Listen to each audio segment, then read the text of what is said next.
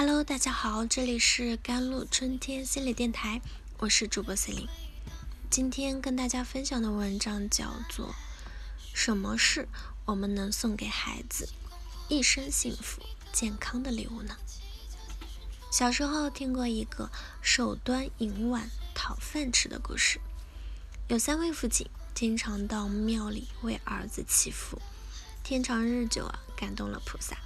有一天。他们同时被菩萨请去，允许他们从众多的宝物中每人挑一样回去送给儿子。第一位父亲挑了一只镶钻的宝石的银碗，第二位父亲挑了一辆包满黄金的马车，第三位父亲挑了一副铁铸的弓箭。得了银碗的儿子啊，每天一热衷于吃喝。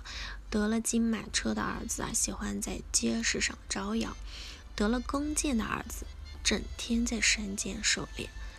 多年后，三位父亲去世，爱吃喝的儿子坐吃山空，把碗上的宝石抠下来变卖，最后不得不用手端银碗讨饭吃。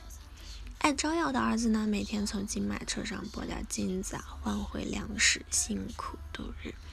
会打猎的儿子呢，练就了一身狩猎好功夫，经常扛着猎物回来，一家人有吃有穿。这个民间故事有着深刻的寓意。作为父母呢，如果我们留给孩子的只是一些消耗性的财富，是不可靠的。只有留给孩子一些生产性的财富，才是真正对他们负责。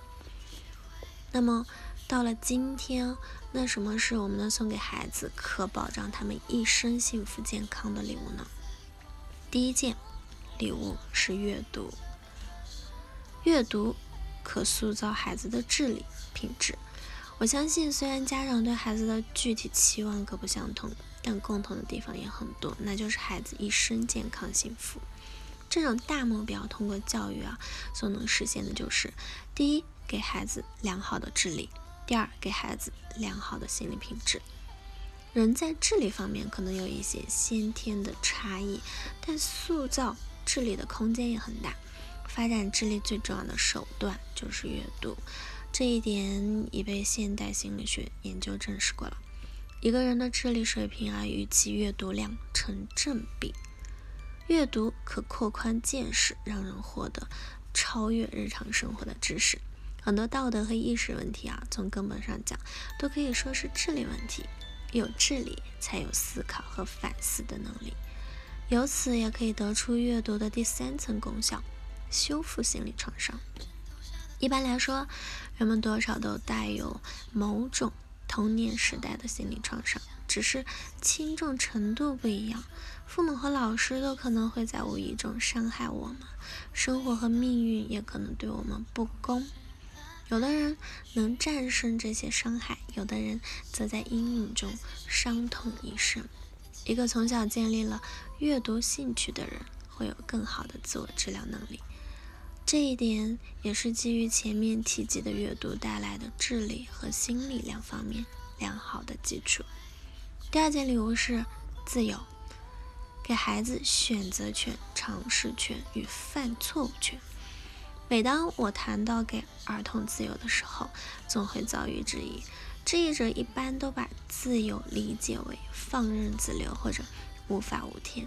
它显示了我们对自由的理解尚处于一个幼稚的阶段。给孩子自由不是对孩子放任不管，而是意味着你需要给孩子三权：选择权、尝试权、犯错误权。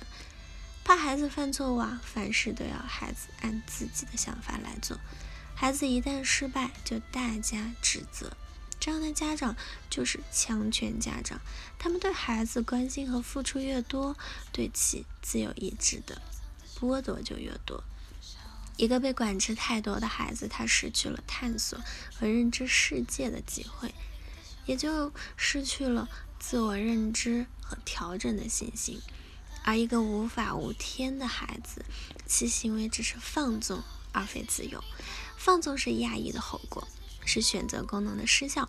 这样的孩子内心软弱无力，因为他丧失了对自己的掌控力。能否给孩子自由呢？是成人能否有分寸的表达关爱，有质量的去教育孩子的一块试金石。成人只有首先解放自己的心态，理解了自由意志在教育中具有何等价值，才能把这个自由无价之宝送给孩子。第三件礼物就是身教了，家长的行为比语言更有说服力。我常收到家长来信啊，说自己的小孩跟小朋友玩时老打别人，讲道理没用，揍一顿也没用。还有人问如何才能改掉孩子的坏脾气？其实这些家长只看到孩子的不是，却看不到自己给了孩子一个生气就打人、爱发脾气的坏榜样。而家长用行动告诉孩子的，远比言语告诉的多。思想家卢梭说过：“世上最没用的三种教育方法，就是讲道理、发脾气、可以感动。